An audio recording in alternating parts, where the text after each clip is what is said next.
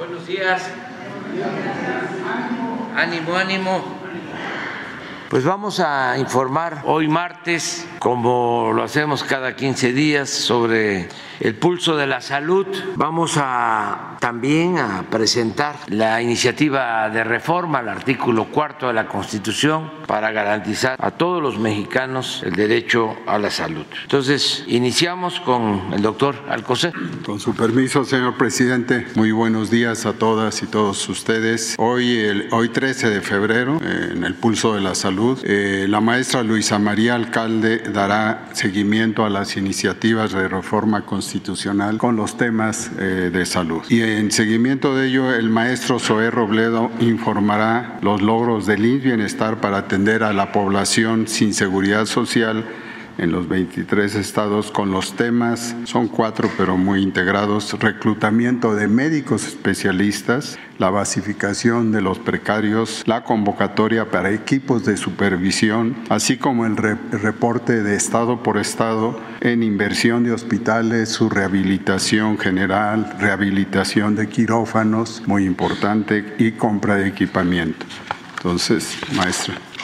Muchísimas gracias, doctor presidente. Con su permiso, compañeras, compañeros de los medios y los que nos escuchan, eh, la idea el día de hoy, hoy que es martes de la salud, es poder presentar eh, dentro de este paquete de 20 iniciativas eh, que se han presentado el 5 de febrero y que están ya en análisis y discusión en la Cámara de Diputados, hay un paquete importante en materia de salud, principalmente con dos temas. Una, que es esta reforma al cuarto constitucional, que si bien había habido una reforma previa, integra ya eh, la garantía, la obligación del Estado mexicano de garantizar eh, la atención médica integral, universal para todas y para todos, y también dentro de este paquete de salud, eh, las iniciativas que tienen que ver con em, la prohibición del, del, uso del fentanilo ilegal, los vapeadores y las drogas químicas. Todo ello en atención a la salud va a ser presentado por el doctor Alcocer eh, la propuesta de modificación al artículo cuarto y después por el doctor Alejandro Esbarch, titular de COFEPRIS, eh, el paquete que tiene que ver con la atención a estos eh, químicos que dañan a la salud. Así que, doctor, adelante, por favor. Muchas gracias, maestro alcalde. Con su permiso, señor presidente, las iniciativas de que se han hablado, que propuso el presidente de México, Andrés Manuel López Obrador, el 5 de febrero, buscan claramente establecer derechos constitucionales, fortalecer ideales y principios relacionados con el humanismo, como él dejó claro, la con la justicia, la honestidad, la austeridad y la democracia que ha llevado a la práctica desde los orígenes del actual movimiento de transformación eh, nacional. La, siguiente, por favor. Eh, eh, la siguiente, la siguiente, la siguiente. No, siga, siga. Perfecto, gracias. El primero de ellos consiste en una iniciativa con proyecto de decreto por el que se reforma el párrafo cuarto del artículo cuarto de la Constitución Política de los Estados Unidos Mexicanos. Lo anterior tiene un objetivo preciso de que el Estado garantice la atención médica integral, universal y gratuita y que esto incluya los estudios médicos, las intervenciones quirúrgicas, los medicamentos necesarios para tal fin. Esta iniciativa ya fue turnada a la Comisión de Puntos Constitucionales para su respectivo dictamen y a las comisiones de Presupuesto y Cuenta Pública y Salud para su opinión. En la siguiente lámina esta segunda parte, eh, segunda de las iniciativas que estamos hoy presentando con proyecto de decreto consiste en adicionar disposiciones a los artículos cuarto y quinto de la Constitución Política de los Estados Unidos Mexicanos en materia de protección a la salud por el uso de sustancias tóxicas. Y como ya señaló la maestra alcalde, dichas adiciones pretenden garantizar el derecho a la protección a la salud mediante la prohibición de la industria, el comercio interior o exterior, el trabajo o cualquier otra actividad relacionada a la producción, distribución y enajenación ilícita de cigarrillos electrónicos y otras sustancias y que será presentada por el doctor Alejandro Esbarch. Muchas gracias. Muy buenos días. Con su permiso, señor presidente, compañeras y compañeros de los medios de comunicación, el día de hoy presentaremos la iniciativa que tiene como objeto garantizar por parte del Estado mexicano el cumplimiento efectivo del derecho a la salud, por lo cual el Ejecutivo ha tenido a bien proponer prohibir la producción, distribución y enajenación de cigarrillos electrónicos, vapeadores y demás sistemas o dispositivos electrónicos análogos. Así también la producción, distribución y enajenación de sustancias tóxicas, precursores químicos y drogas sintéticas no autorizadas legalmente como el uso ilícito de fentanilo. Siguiente, por favor. Quisiera comenzar hablando sobre el daño real que ocasionan estas sustancias, pues es este el sentido legítimo de las reformas constitucionales que se proponen. En el último informe mundial de Naciones Unidas al respecto, las muertes causadas por drogas sintéticas se han duplicado en la última década. Estas drogas, cada vez más dañinas y tóxicas son elaboradas con sustancias denominadas precursores químicos. Por ello, lo relevante, lo estratégico de esta iniciativa es que pone foco en el control de los insumos estratégicos utilizados para crear estos productos que han causado ya más de 275 millones de muertes alrededor del mundo. Siguiente, por favor. Las reformas en comento plantean adicionar un párrafo, al quinto, un párrafo quinto al cuarto y un párrafo segundo al artículo quinto de la Constitución Política de los Estados Unidos Mexicanos, pero quisiera detenerme con ustedes a profundizar el sentido estratégico de esta iniciativa. Los precursores químicos son sustancias que se denominan duales porque su propósito puede ser lícito o ilícito. Lo encontramos en productos como medicamentos, cosméticos y jabones, pero también sirven como componentes para la elaboración de drogas sintéticas, de esas que a nivel mundial han causado miles de millones de muertes. Existen muchos fabricantes regulados que cumplen con todos los procesos y lineamientos para la producción de productos lícitos. Sin embargo, la clave y lo estratégico de esta reforma es que garantiza que el precursor no se desvíe de su fin a favor de la salud. Siguiente, por favor. Esta propuesta engloba la estrategia del Estado mexicano para el control de los precursores químicos. De esta manera, en nuestro país contaremos con un ecosistema operativo y ahora jurídico a nivel de nuestra Carta Magna que permita el control y la trazabilidad de todas las sustancias químicas. Adicionalmente, la propuesta de reforma también atiende una grave problemática de salud pública que el Estado mexicano ha puesto en el centro del debate desde el inicio de la cuarta transformación. Al igual que hicimos con las sustancias químicas, permítame comenzar hablando y profundizando sobre sustancias que provocan un daño real, los vapeadores. Como es lógico, todas las empresas tratan de promover las mercancías que producen, pero los cigarrillos y los vapeadores son únicas en su género, ya que provocan muerte cuando se usa en la forma prevista por el propio fabricante. Siguiente, por favor. Vamos a recordar esta imagen en el cual podemos apreciar la primera cromatografía realizada por nuestro laboratorio nacional de referencia. Es la primera cromatografía de un vapeador en el mundo que compartimos con ustedes hace casi dos años. Cada una de las líneas verticales que ustedes pueden observar son un componente, una sustancia específica que logramos identificar en el interior de un vapeador. Como verán, en esta prueba detectamos más de 30 sustancias tóxicas, de las cuales tan solo tres eran reportadas en la etiqueta de los vapeadores analizados. Hoy, gracias a la propuesta de la reforma, se garantiza el derecho a la protección de la salud mediante la prohibición a la producción, distribución y enajenación ilícita de cigarrillos electrónicos, vapeadores y demás sistemas de dispositivos electrónicos análogos que señale la ley. Siguiente, por favor. Quisiera también tomar un par de minutos de ustedes para recordar que las estrategias de comunicación son una herramienta muy poderosa para, para proteger a la salud, al igual que las leyes y ahora nuestra Constitución. Recordemos, por favor, juntos una canción realizada por un grupo muy comprometido de jóvenes con la salud de nuestro país.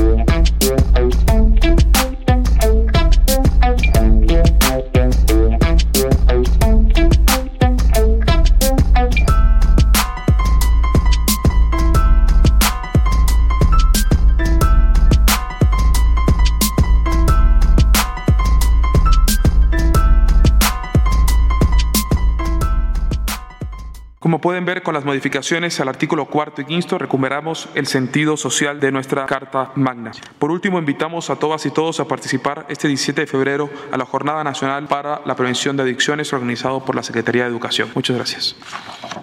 Muchas gracias. Con su permiso, señor presidente, secretaria, secretario, compañeras, compañeros y a todos los que nos escuchan el día de hoy, vamos a ver los avances del IMSS Bienestar, la institución de atención médica de la Cuarta Transformación para las personas sin seguridad social, que justamente lo que busca es garantizar lo que ahora dirá la Constitución, esta atención médica integral, eh, gratuita, eh, que incluye atenciones eh, quirúrgicas, cirugías, estudios de laboratorios, auxiliares de diagnóstico y medicamentos, y que es la primera vez que la Constitución, además de la protección social a la salud, establece esta, esta garantía del Estado mexicano y además lo hace ya con una institución que está en, en funcionamiento, que es el IMSS Bienestar.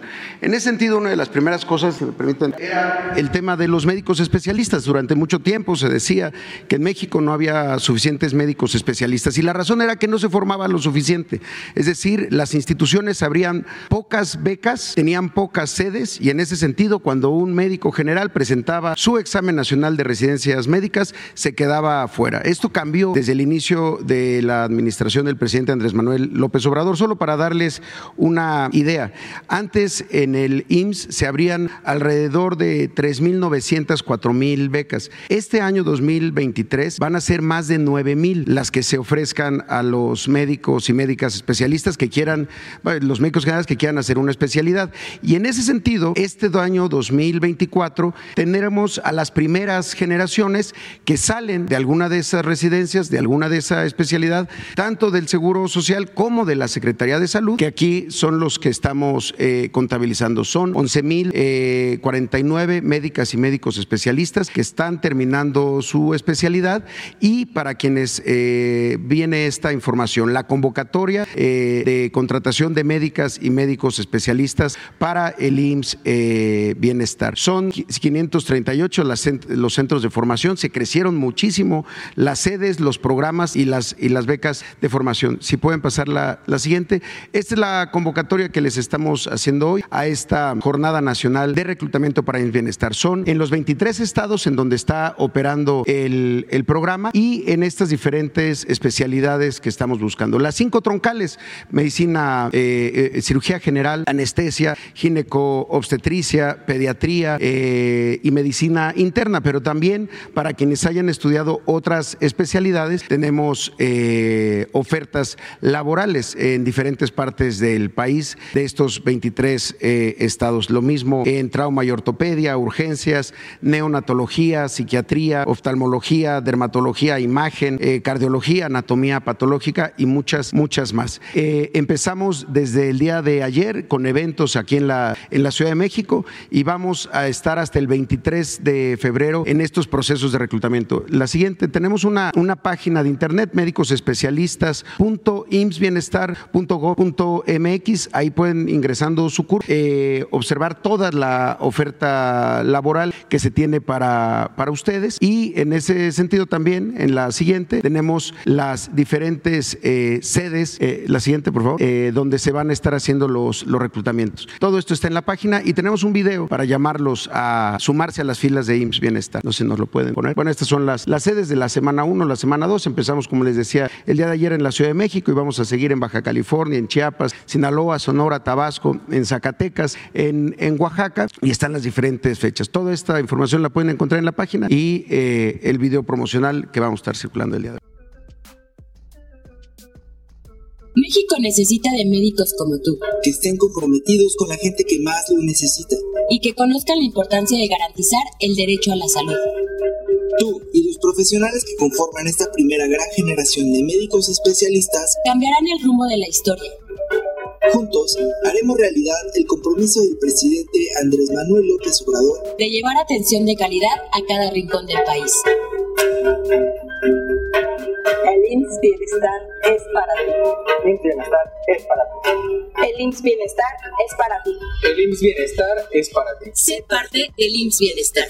Servicios de Salud y Bienestar. Bien, y vamos a estar dando información de cómo va esta, esta convocatoria. También tenemos eh, una convocatoria para mandos eh, superiores, para gente que está en, en otros niveles de, de, atención, ya no directamente médicos especialistas, sino personal que va a ir fortaleciendo esta institución, sobre todo equipos de supervisión, equipos zonales. El IN Bienestar es, como institución de atención médica tiene que estar presente territorialmente en todas las unidades, en todos los centros de salud, en todos los hospitales y también estamos lanzando esta contratación de casi 3 mil eh, personas en los diferentes estados para los equipos zonales y de supervisión. La siguiente, en total estamos eh, pretendiendo basificar a 13.123 nuevos trabajadores entre los equipos zonales, las basificaciones y la contratación de médicas y médicos especialistas. La siguiente, tenemos hoy un reporte de algo que es fundamental. La Constitución, eh, como lo ha dicho el presidente López Obrador, el doctor Alcocer, la secretaria alcalde, eh, no puede volver a ser eh, en materia de salud letra muerta. Por eso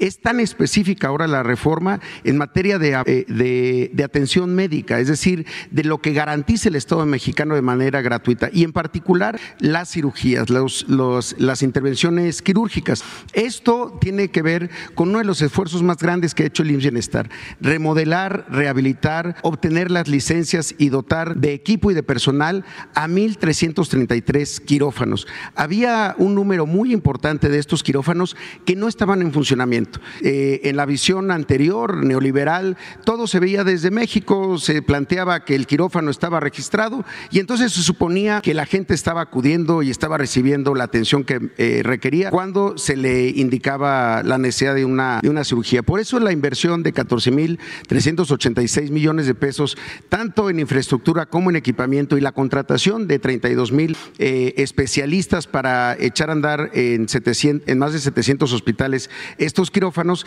es fundamental. Los quirófanos no solo tienen que estar en el papel, tienen que estar realizando cirugías todos los días, tanto de urgencias, pero también la cirugía programada, las cirugías que se van eh, eh, planeando en los sistemas de salud. En ese sentido, vamos a ver rápidamente cuántos quirófanos se han rehabilitado en el país, insisto, ya sea porque no estaba en funcionamiento eh, por falta de infraestructura o de equipo o de personal. La siguiente, tenemos por ejemplo el caso de Nayarit, donde 26 quirófanos ya han sido puestos en funcionamiento. Tenemos ahí todas las inversiones que se han hecho y nuestra meta al 21 de marzo de tener estos quirófanos ya operando. La siguiente, en el caso de Tlaxcala, son eh, 23 en la totalidad de los quirófanos del Estado los que han recibido algún, eh, alguna inversión para su rehabilitación. En la siguiente vemos el caso de Colima con 17 eh, quirófanos. Hay 13 que tenían que un, necesitaban una inversión importante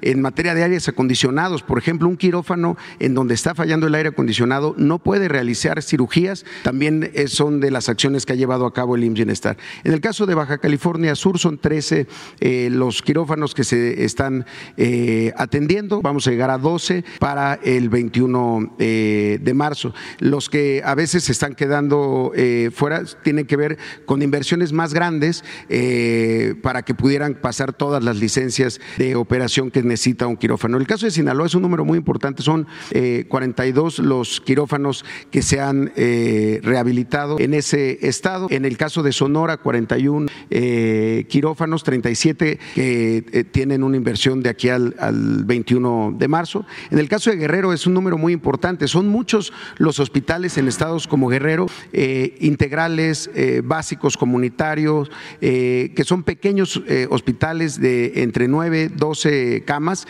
pero que los quirófanos no estaban en operación por falta de personal, también lo estamos resolviendo en el estado de Guerrero. La siguiente, en el estado de Veracruz, un estado tan grande y con una población sin seguridad social también eh, que se cuenten millones, son 103 quirófanos, 94 han recibido alguna inversión y estarán ya operando plenamente. En el caso de Campeche también, de los 23 eh, quirófanos, 20 han recibido alguna intervención que necesitaban y que estará lista también para el 21 de marzo. En la siguiente, del estado de Michoacán, de los 69 quirófanos que tienen todos los hospitales de IMSS eh, Bienestar, eh, perdón, de los 72 eh, quirófanos, 69 estarán, en, están siendo intervenidos para su plena operación para el 21 de marzo. En el caso de Morelos también hubo una inversión importante en 30 de los 34 quirófanos de esa eh, entidad. Lo mismo en Zacatecas, eh, de los 33 quirófanos, 31 han tenido alguna intervención, ya sea en equipamiento o en, en obra. La siguiente, por favor. También eh, en el estado de San Luis Potosí, que cuenta con 45 quirófanos, 40 han sido ya intervenidos desde la llegada de IMSS.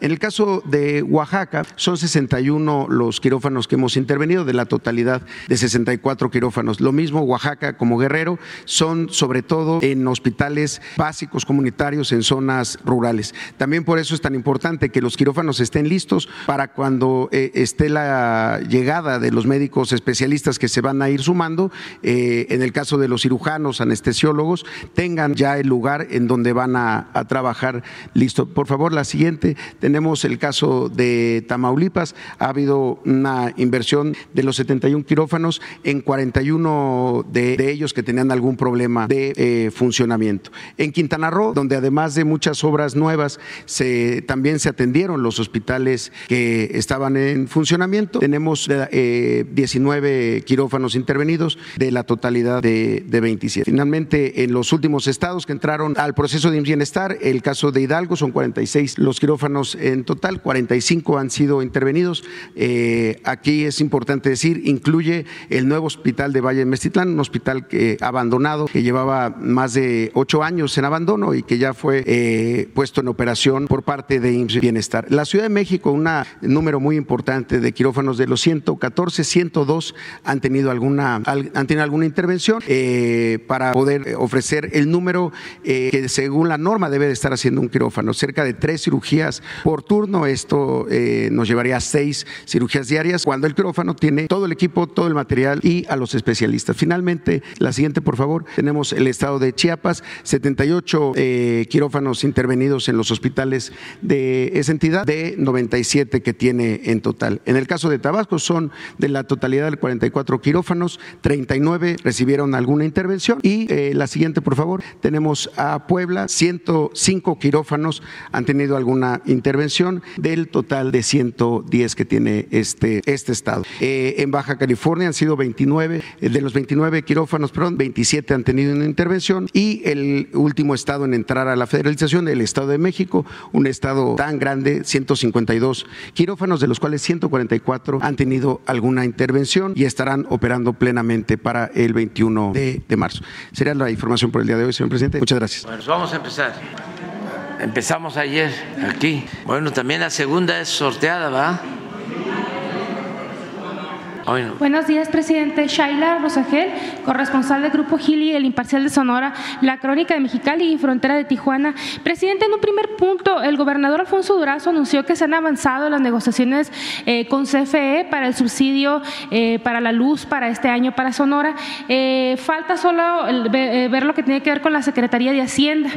Preguntarle si usted considera que este subsidio, subsidio se va a poder concretar en este verano y cuánto presupuesto se podría destinar para tener este este apoyo eh, anual para, para el calor ahí en Sonora. Sí, eh, ya tengo el informe tanto de Hacienda como de la Comisión Federal de Electricidad y es muy probable que ahora que voy a Sonora se firme ya un decreto con ese propósito. También para que no se esté renovando año con año, sino que ya quede establecido legalmente el apoyo eh, a Sonora. Presidente, bueno, además... Esto es, perdón, es a fin de este mes. Cuando va para Sonora se va a firmar este decreto. Presidente. Voy, a estar con los pueblos yaquis. Voy a, la inauguración de eh, el acueducto. Ellos son muy respetuosos de la Semana Santa. Entonces no vamos a hacer ningún acto. Nada más es este eh, abrir la llave para el acueducto y hacer eh, este anuncio que tiene que ver con el apoyo, hay que decirlo con toda claridad, el subsidio a eh, la energía eléctrica. Digo subsidio porque en el periodo neoliberal se satanizó la palabra subsidio, como si este, no fuese la función del gobierno apoyar a la gente, apoyar al pueblo. Antes no se podía hablar de eso. Y de manera muy hipócrita, porque se subsidiaba a los de arriba, siempre. Pero en el lenguaje tecnocrático neoliberal se había cancelado el uso de la palabra subsidio. En el caso, por ejemplo, del campo, eh, se dejó sin apoyo a los productores, mientras se abrían las fronteras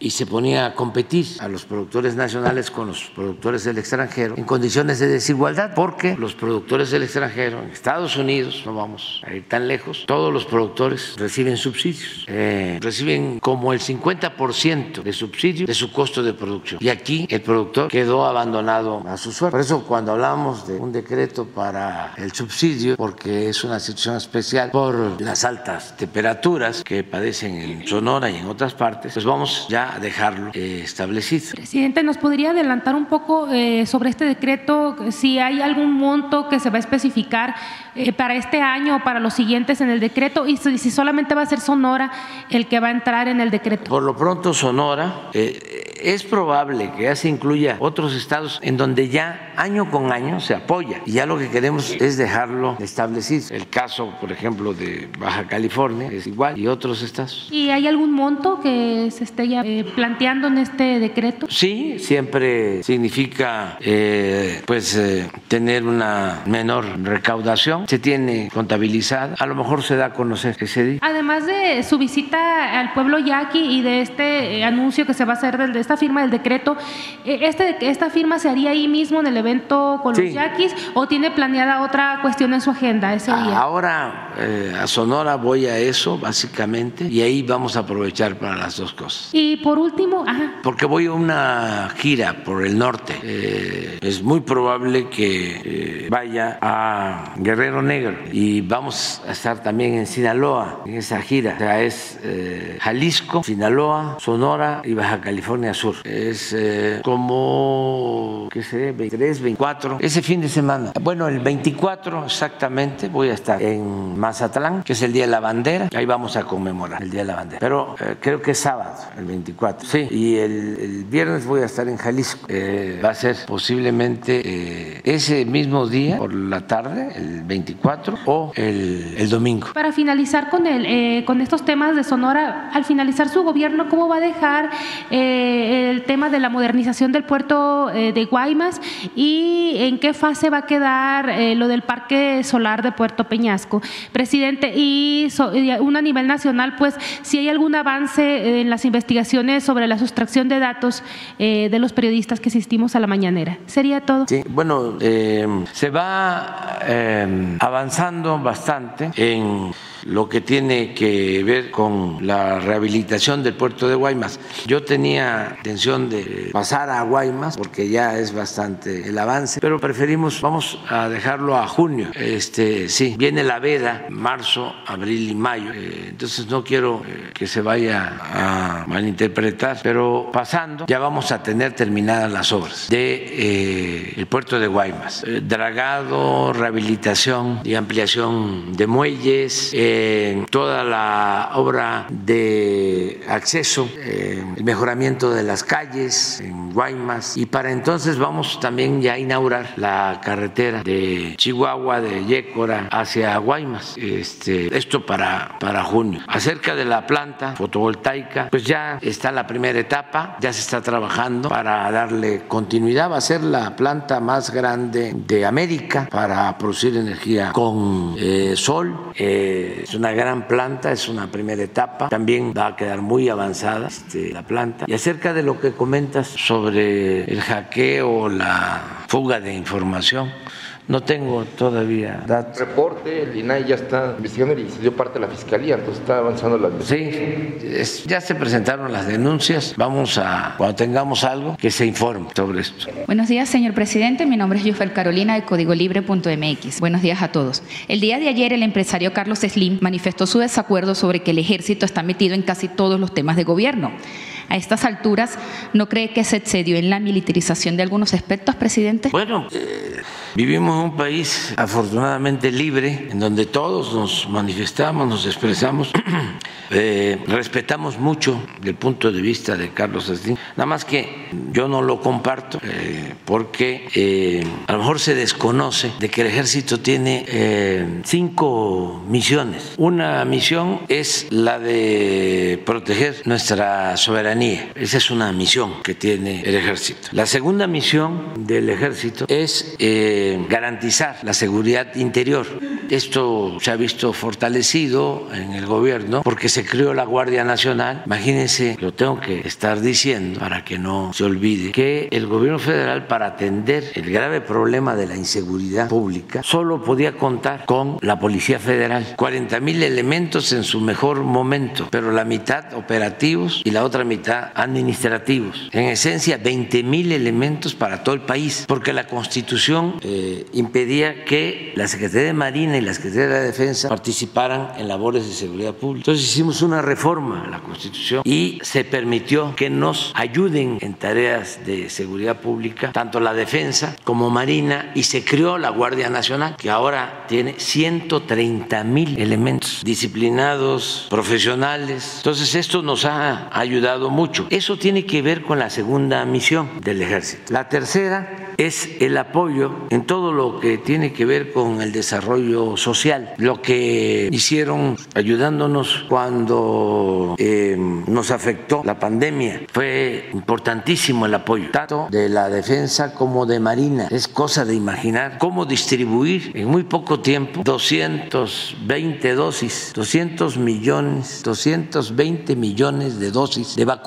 por todo el país. Y nos ayudaron Marina y nos ayudó la Secretaría de la Defensa y logramos vacunar en cinco meses a todos los adultos mayores del país con una primera dosis. Esa es otra función importante que tiene que ver con el ejército. La cuarta función es la que más ahora nos ha apoyado es en la que más nos hemos eh, respaldado. La contribución del ejército para la construcción de obras que tienen que ver con el desarrollo de México. Eh, yo tuve la suerte, la fortuna de que encontré eh, que había un equipo de ingenieros militares importantísimos, buenos profesionales, trabajadores, honestos, de primera. No es para contestarle a Carlos, ¿eh? es nada más ponerles un ejemplo a todos. Si los ingenieros militares construyen una obra en mil millones y la hacen en un año, una empresa constructora de México o del extranjero, seria, esa misma obra la hace en dos mil millones de pesos y en dos años. Pero como además son pocas las empresas constructoras serias y lo que proliferó durante el periodo neoliberal de corrupción fueron empresas contratistas, pues esa misma obra la cobran en 3, 4, 5 mil millones y la terminan en 3, 4, 5 años. Para tener una idea, si no eh, hubiese contado con el apoyo de los ingenieros militares, no terminamos el aeropuerto Felipe Ángel, que nos significó un ahorro de 120 mil millones de pesos si lo hubiésemos hecho con las empresas constructoras. En el lago de Texcoco, que era una idea genial, ¿no? la de hacer un aeropuerto en un lago, donde año con año, y esto lo saben los ingenieros, hay hundimientos. ¿Por qué se enfrascaron en hacer el aeropuerto en el lago de Texcoco? Por la corrupción. Ya no quiero hablar más de eso. Imagínense hacer el aeropuerto en el lago de Texcoco, cerrar el actual aeropuerto, porque supuestamente iba a haber interferencia aérea, y cerrar el aeropuerto, la base aérea militar de Santa Lucía, que es la base número uno de todo el país, la base aérea número uno. Se tenía que cerrar. Y nada más iba quedar el aeropuerto del lago de Texcoco, que lo iban a terminar, de acuerdo al programa que tenían, en el 2025, con un costo de 300 mil millones de pesos. Estimado, porque si nos vamos a cómo estimaban lo que iban a costar sus obras, el tren Insurgentes de Toluca a la Ciudad de México lo estimaron en 30 mil y nos va a costar 95 mil. Entonces yo entiendo que no les guste que participe el ejército, los ingenieros militares, pero nos han ayudado mucho. Nada más les diría yo a los ingenieros ingenieros, a las empresas constructoras,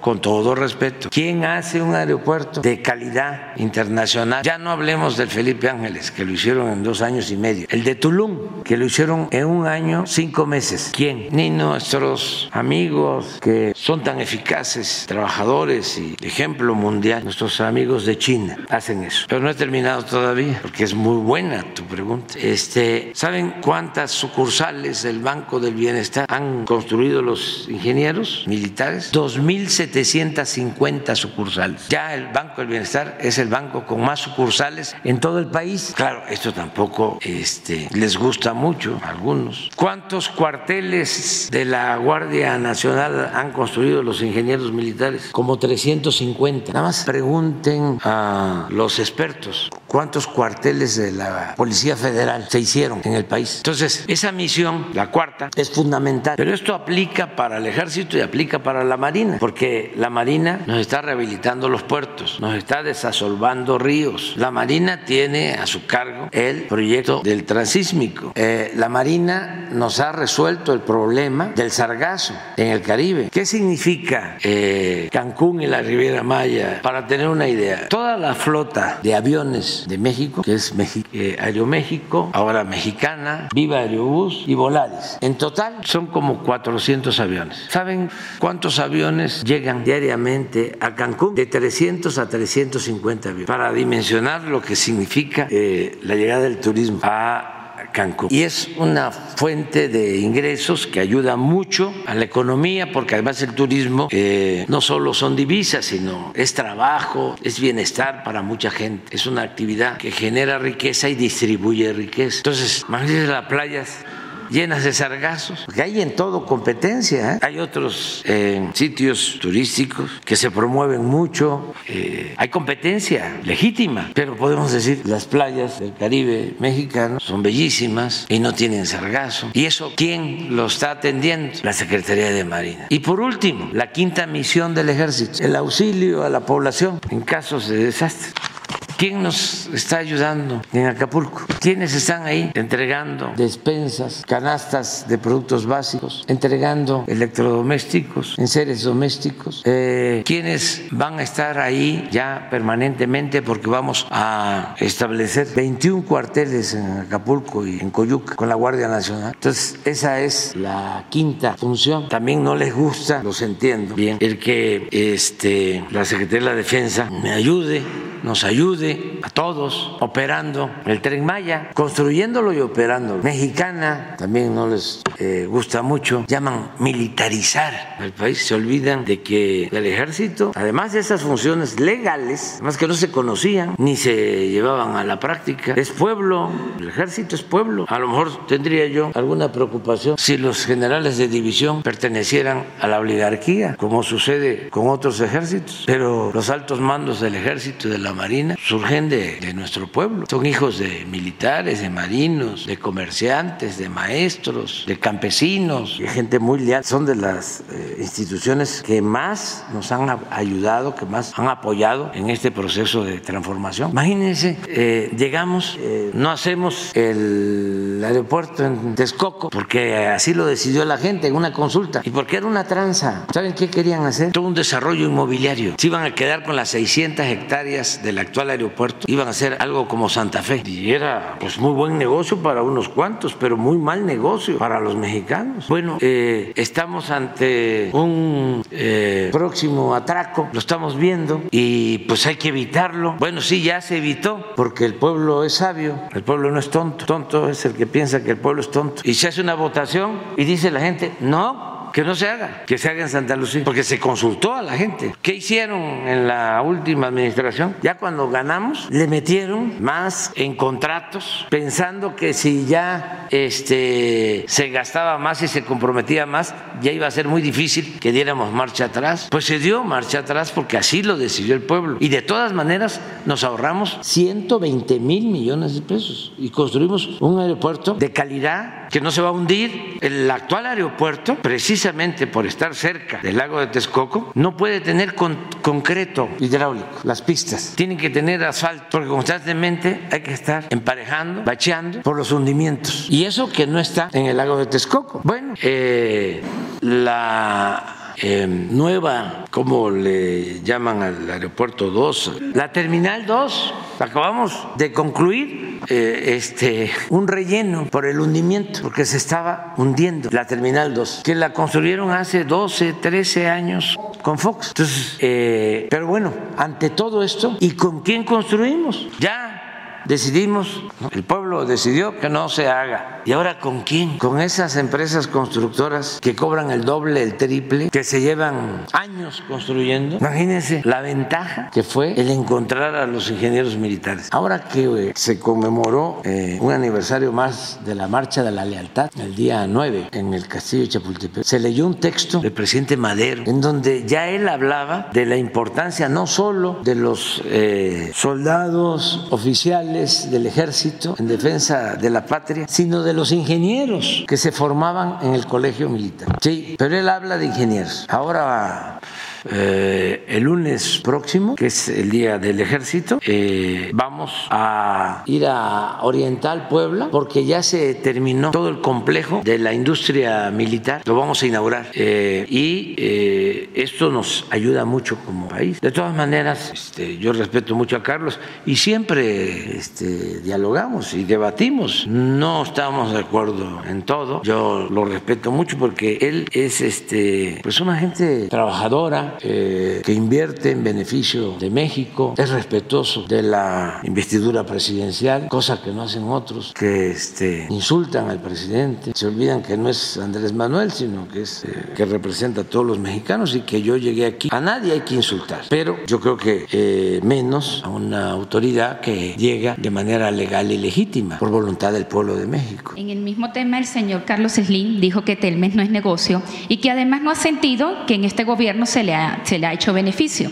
Le pregunto, presidente, ¿el gobierno tendría intención de comprar Telmes? No, no, no, para nada. Este, no, y le ha ido bien a Carlos porque es un buen empresario, como le ha ido bien a otros casi a todos los empresarios. Ya he, ya he dicho varias veces de que cuando la milpa se da bien, alcanza hasta para el pájaro. Por eso eh, ellos están eh, pues constatando de que funciona nuestro modelo económico, lo que llamamos el humanismo mexicano, que es único y no lo patentamos porque queremos que se aplique en todos lados. Lo estamos demostrando que si no hay corrupción, si no hay lujos en el gobierno, si no hay impunidad, se puede lograr una sociedad mejor en beneficio de todos. ¿Qué venía pasando? Pues que ya era una decadencia lo que padecía el país, un proceso de degradación. Imagínense cómo estaríamos ahora si hubiesen seguido con la misma política de robo, de corrupción, de contratos leoninos, de seguir ignorando al pueblo, marginando al pueblo, marginando de los beneficios, porque el pueblo eh, contribuye eh, a la creación de la riqueza, pero no se beneficiaba de eh, su trabajo. Por eso es, una marginación de los beneficios, no una marginación en cuanto a la producción de la riqueza. Los mexicanos todos trabajan y todos contribuyen al desarrollo del país. Entonces, eh, y si él, eh, repito, ha, este, incrementado su fortuna es porque es un buen empresario y además porque dinero llama dinero, pero eso es otra cosa. Gracias. Por último, señor presidente, una vez que se confirmen los resultados electorales a la presidencia, en el hipotético caso, ¿reconocería la ganadora aunque no sea de su partido? Cambia de ejemplo. Este, sí, en la democracia es así. es el pueblo el que manda. Y, pero pues hay que pensar en la, en la canción de Chava Flores. ¿A qué le tiras cuando sueñas mexicano? no. Este, si el pueblo decide quién debe ser presidente o presidenta, se tiene que obedecer, porque esa es la democracia. El pueblo manda y si se equivoca vuelve a mandar. Y lo voy a decir, la voz del pueblo es la voz de Dios y la, la voz de la historia. Y ya, entonces imagínense, nosotros le debemos todo al pueblo, todo, todo. Es el pueblo el que nos ha sacado a flote en los momentos más difíciles. Cuando me destituyeron, ¿quién me sacó a flor cuando fui jefe de gobierno? El pueblo. Cuando eh, estaba muy difícil la situación en Tabasco, al inicio de nuestro movimiento, ¿quién nos acompañó? El pueblo. Cuando la ola azul, con la mentira del cambio, que yo era candidato a jefe de gobierno en el 2000, ¿quién me respaldó? El pueblo, en especial los de Iztapalapa. Ahora ya hay más apoyo, no solo de la gente más humilde, también mucho apoyo de las clases medias, eh, sobre todo la gente más consciente nos apoya mucho y por eso pues tenemos que gobernar obedeciendo al pueblo. El pueblo es el soberano en una república. ¿Quién es el soberano en una monarquía? El rey. En una república el soberano es el pueblo. Eh, entonces vamos a, a, esperar a ver qué dice la gente. Buenos días a todos y a todas. Noble de Pulso Saludable. Eh, señor presidente, tuve la oportunidad de estar en la conferencia, en la décima conferencia eh, de las partes para el control, eh, para el cumplimiento del, marco del convenio marco para el control del tabaco. Ahí participó, por supuesto, la delegación mexicana de más de 187 naciones. Cuando el doctor Juan Manuel Quijada, el comisionado nacional de salud mental y adicciones, hizo la intervención, se reúnen estos eh, eh, miembros de las eh, diferentes delegaciones de todo el mundo para dar cuenta de cómo van la adhesión al cumplimiento del marco del convenio de control del tabaco. Y destacó que el, el, doctor Juan Manuel Quijada fue el único que fue ovacionado con aplausos por el cumplimiento de todas las, estrategias que se han hecho en nuestro país para contribuir a tener una salud eh, eh, más benévola en relación con el tabaco. Organizaciones de la sociedad civil también se dieron cita ya durante toda la semana pasada en Panamá. Eh, me gustaría eh, comentarle que Eric Antonio Ochoa de Salud Justa MX, Daniel Dorado de Campaña del Control del Tabaco de Colombia, Diego Rodríguez de OMIS Uruguay y Patricia Sosa de Campaign for Tobacco Free Kids hablaban de la importancia de México como plan estratégico, el de su gobierno, y ellos, particularmente Patricia Sosa de Washington, me decía que llevan 30 años en esta organización de la sociedad civil trabajando por el beneficio de las niñas y los niños, que sean espacios libres de humo de tabaco, que no tengan acceso libre al tabaco.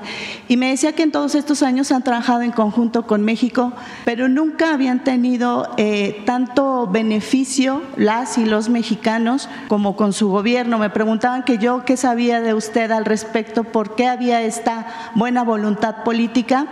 Cuando usted el lunes hablaba sobre esta eh, eh, prohibición de los vapeadores y los cigarros electrónicos, al otro día en el, en el, en el evento muchos países se acercaban a mí porque era la, la mexicana que, que, querían preguntarle, que, que, querían saber qué era lo que había pasado, qué está pasando en México, porque México, al igual que Panamá y Brasil, son ejemplo, son países eh, punta de lanza con el cumplimiento del marco del convenio del control del tabaco.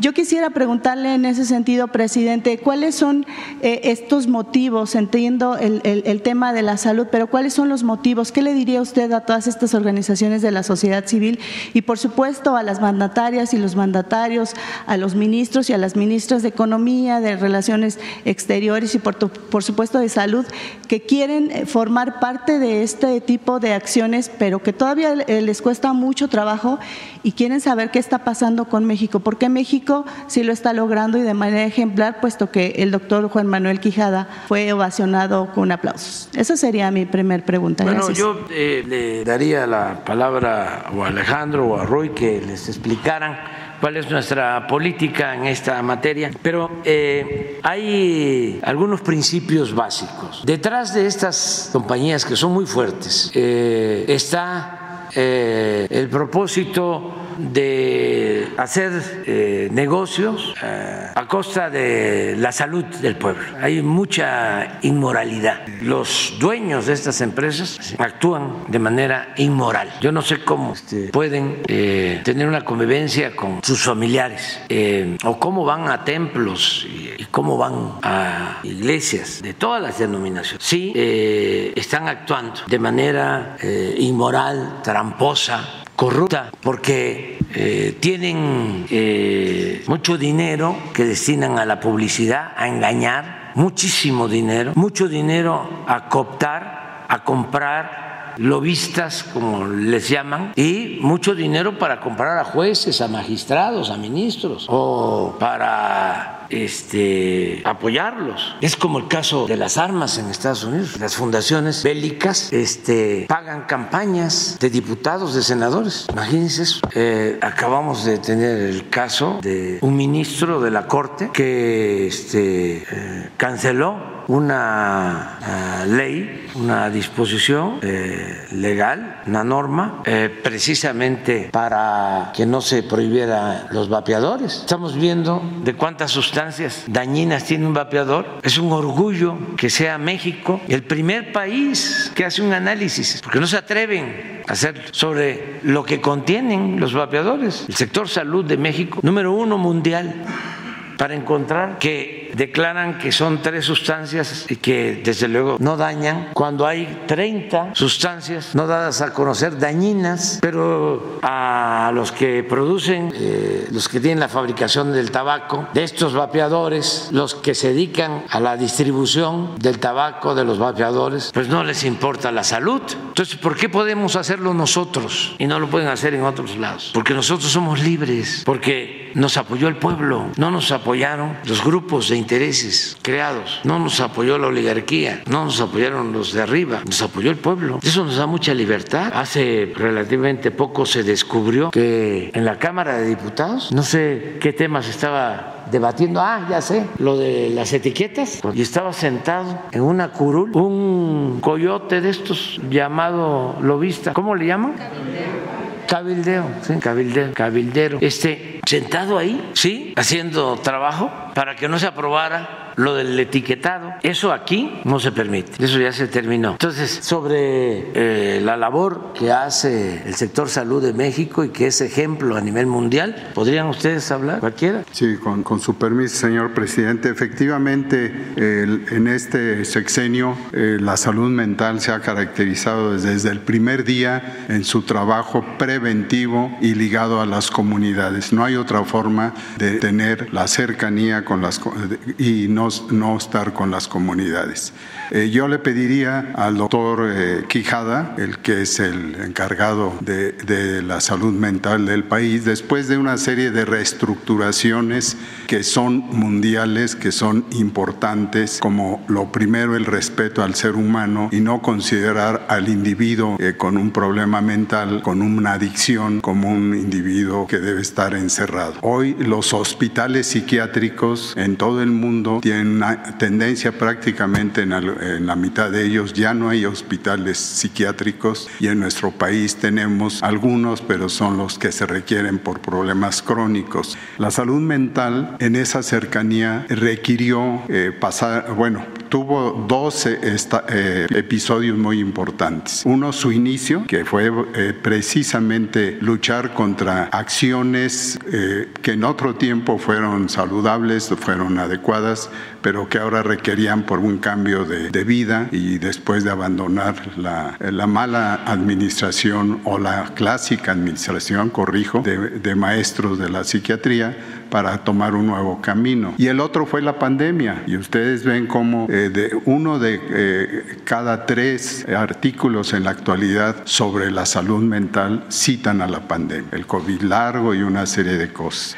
Y el segundo aspecto muy importante, y disculpen que me esté alargando, es el de las adicciones. México también es ejemplo del manejo preventivo de las adicciones, lo acaba de decir eh, la secretaria Alicia Bárcena y se estuvimos presentes en la última reunión trilateral para precisamente ir avanzando en esto. Y en la Secretaría de Relación de la Secretaría de Educación Pública se ha implementado esa campaña que en lo personal eh, eh, lo tuve que presentar, tuve esa oportunidad y sorprendió al representante que en aquel entonces era directo del, del presidente de Estados Unidos Biden. En este camino que ya ubica a, a las adicciones dentro de la salud mental, termina en unas semanas con la encuesta. La encuesta se ha solicitado, el señor presidente ha estado atento a ello. Hace unas semanas, el principio de en enero,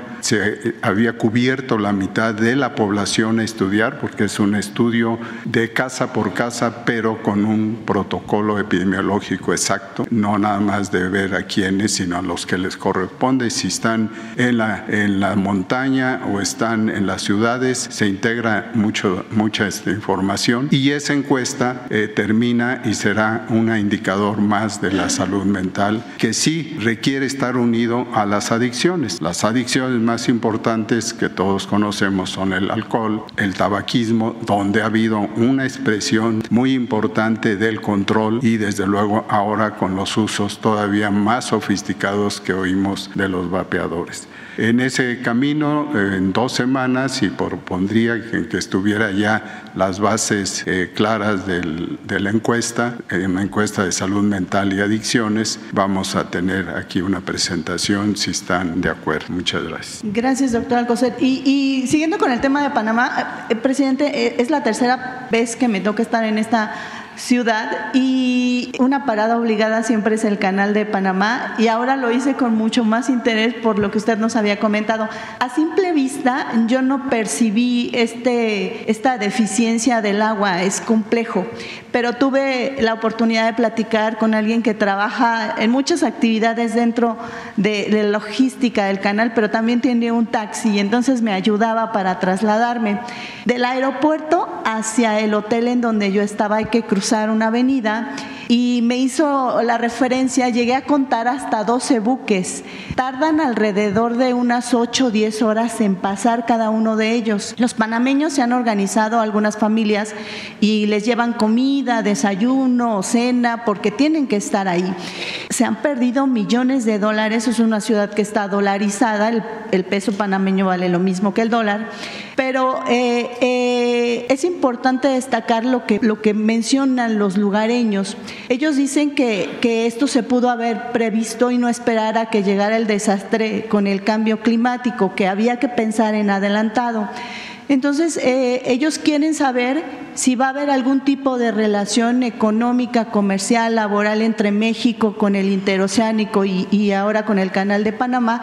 Y también yo preguntarle a título personal, eh, eh, de alguna manera con lo que ellos me decían, qué va a pasar si México en algún momento estaría pensando en idear alguna estratégica, estrategia para que no pase lo mismo, porque iniciaron en enero con 24 buques, hoy pasan solamente 18 y se prevé que si sigue bajando van a empezar a pasar 11 y de ahí van a seguir bajando. Panamá está perdiendo recursos importantes que, que, que le hacen tener una ciudad maravillosa y que lo utilizan para generar eh, eh, ejercicio, lugares donde la gente se ejercite, parques los tienen muy bien cuidados. Entonces, ¿qué pasaría al respecto? Esa sería mi primera pregunta, presidente. La bueno, nosotros deseamos que eh, resuelvan el problema de la falta de agua eh, ese es eh, el fondo del asunto para que tengan eh, paso más, más barcos por el canal. Desde luego es un fenómeno mundial, sí ha afectado el cambio climático, pero sí hay que tomar medidas, hay que reforestar, hay que buscar formas para eh, prevenir siempre. En el caso de, de, el istmo, nosotros, yo siempre sostengo que Maquiavelo tenía razón cuando hablaba de que la política era virtud y fortuna, virtud y suerte, eh, porque se puede entender fortuna como dinero y se puede entender fortuna con otra connotación, que es la suerte. Soy un afortunado, es, tengo suerte. Pues los mexicanos tenemos suerte. Y eh, iniciamos a tiempo este plan de rehabilitar el corredor del istmo, que estaba en el abandono. Los puertos y la vía del ferrocarril ya prácticamente sin uso. La vía de Ciudad de Hidalgo a Istepec ya se usaba muy poco, se abandonó por completo. Lo mismo de Salina Cruz a Coatzacoalcos y de Coatzacoalcos a Palenque y hacia eh, Yucatán. Entonces comenzamos desde el principio con este plan y la verdad era para eh, tener nuestra propia vía, nuestro propio paso de Asia a la costa este de Estados Unidos, pensando en utilizar el corredor del istmo para poner plantas ensambladoras y crear empleos, una cortina de desarrollo en beneficio del sur-sureste. Entonces así comenzamos. Pero esto que está pasando en Panamá, que es relativamente nuevo, porque esto lo empezaron a padecer hace dos años y se ha ido agravando. Entonces esto ya este, le da una connotación distinta al, proyecto del istmo. Quiere decir que le atinamos, que tuvimos suerte, porque eh, ya el día 26 inauguro el rompeolas de Salina Cruz, que va a permitir que lleguen barcos enormes a Salina Cruz, em, de los más grandes, llamados precisamente post-Panamá, em, a Salina Cruz. ¿Por qué no pones el rompeolas que vamos a inaugurar? A ver si está, a ver si te mandan la foto última. Eh, ya se dio la concesión para la ampliación del puerto, eso va a llevar tiempo. Ya eh, está rehabilitado el puerto de Coatzacoalcos, se desasolvó, ya los puertos, los dos puertos, y ya está la vía del ferrocarril rehabilitada toda. Se están haciendo siete horas eh, de Salina Cruz a Coatzacoalcos. Entonces, eso va a ayudar mucho. Y nosotros eh, esperamos que le vaya bien también a nuestros hermanos panameños, que resuelvan. El varón de Humboldt decidió, estudió varias eh, regiones, pasos para unir el Pacífico con el Atlántico y llegó a la conclusión que eran tres los mejores. Uno en Nicaragua, otro en Panamá y el del Istmo. Y se optó con el paso del tiempo por el de Panamá. Pero aquí también, actuando con visión, en la época de Porfirio Díaz, se construyó el ferrocarril y los puertos. En ese entonces no tuvieron éxito porque Asia no es lo que es ahora. Todos los puertos importantes o el puerto más importante era Veracruz. Eh, por eso no se desarrolló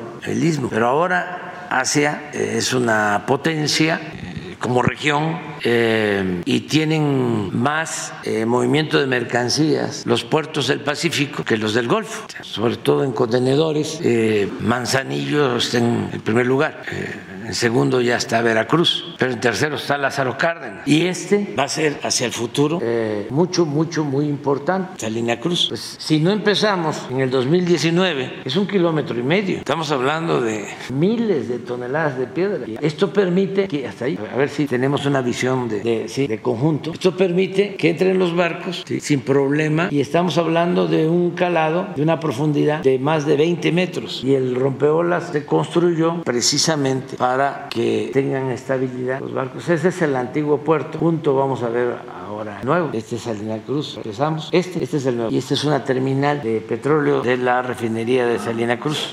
Pero todo esto va a ser el nuevo puerto. Y ya está la concesión, ya están los proyectos. Muévele de nuevo. Esta es la, la bocana. Y aquí se cierra donde vamos a... Esto lo vamos a inaugurar ya, ya 26. Y ya he contado muchas veces la historia del canal. No debe de olvidarse. Porque es la historia de la soberanía de un país. Cuando había interés en hacer el canal, eh, se creó como país Panamá, que pertenecía a Colombia, era parte de la Gran Colombia. Entonces eh, eh, alcanza la independencia, pero es relativa, porque de inmediato ya se enajena toda la franja del canal, pasa a formar parte de Estados Unidos mediante convenios. Entonces, un buen presidente, a algunos no les gusta, pero ya ven cómo son las cosas. Omar Torrijos eh, le da continuidad a una lucha por la independencia y la soberanía de Panamá, la recuperación del canal, al territorio de Panamá, y él logra con... Eh, el apoyo del presidente Carter, que todavía vive, un buen presidente de Estados Unidos, comprende pues que ya era tiempo de devolverle a Panamá su soberanía y se firma un tratado. No fue así de la noche a la mañana, de que se firmó el tratado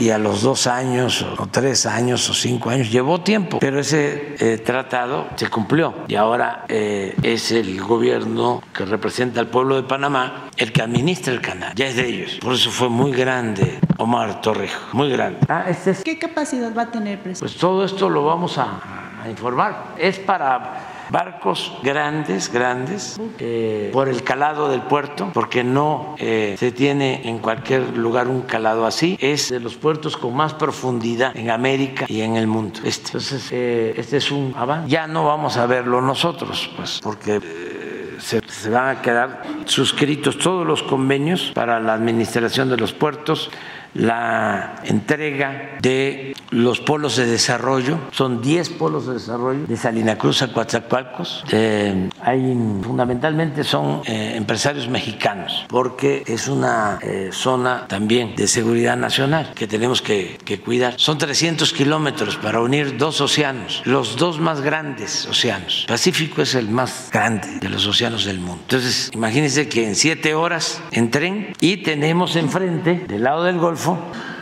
toda la costa este de Estados Unidos virgen, porque la relación comercial de México con Estados Unidos se da fundamentalmente en el norte. Entonces lo que queremos, bueno, el proyecto hacia adelante va a ser unir los puertos del Golfo desde lo que era el antiguo puerto Bagdad, Altamira, Tampico, Veracruz, Coatzacoalcos, Dos Bocas, Frontera, Ceiba Playa, Progreso porque enfrente está la costa este de Estados Unidos. ¿Qué otra ventaja tiene esta región? También hacia futuro, bueno, el turismo, lo que hablábamos, que llegan 300, 350 aviones diarios a Cancún y ya a Tulum están llegando también y voy a decir algo, ¿no? No, no, no, no lo digo. Este, pero es el paraíso el potencial que tiene turístico Quintana Roo, Campeche, Yucatán, Chiapas, Tabasco es de primera, sobre todo porque ahí floreció la cultura maya y los sitios arqueológicos son únicos en el mundo. O sea, hay una diversidad cultural, artística. Agréguenle que tenemos ya la segunda reserva natural más grande de América Latina, de toda América, después del Amazonas, la de Calakmul, un millón quinientas mil hectáreas de selva, flora, fauna nativa, única. Entonces es mucho el potencial. Lo otro,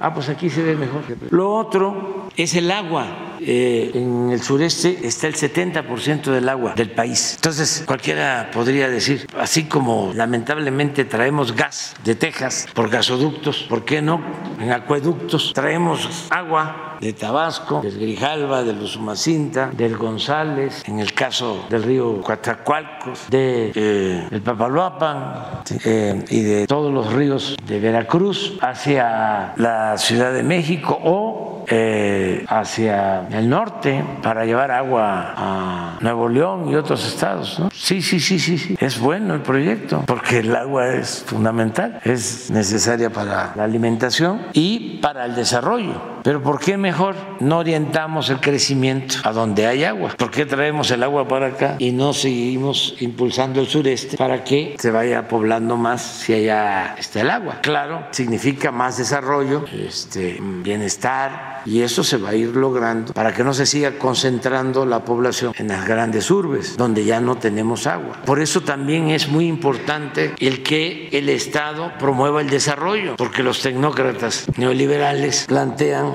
que debe de desaparecer el Estado y que todo tiene que quedar al mercado. Entonces, pueden explotar de manera irracional un recurso y no hay quien regule, porque por encima de todo está lo mercantil, lo que hablamos de la salud y de los vapeadores. Esa es la mentalidad. Entonces tiene que haber un Estado que eh, promueva el desarrollo, que haya planeación, que oriente el desarrollo. ¿Qué pasó durante el periodo neoliberal? Eh, se despoblaron los municipios de México, la mayoría. Eh, se despobló el campo, donde hubo crecimiento en las ciudades fronterizas. Imagínense Veracruz Cruz, que es más que un Estado, es una república que tiene de todo. En el periodo neoliberal abandonaron Veracruz más de un millón de veracruzanos. Un Estado que tiene agua, buenas tierras para la producción agropecuaria, bosques, minerales, petróleo, gas, todo se fueron a las maquiladoras. Sí, este, Reynosa y Juárez. No, hay que procurar que la gente tenga oportunidades donde nació, donde están sus familiares, sus culturas, sus costumbres. Eh, pero para eso se requiere la orientación del Estado. ¿Cómo le hicimos? A ver, esto para los tecnócratas. ¿Cómo es que se logra que el año pasado el sureste tenga un crecimiento del doble que el norte? Inversión pública, el Estado. Y no quiere decir que se abandone el norte, no.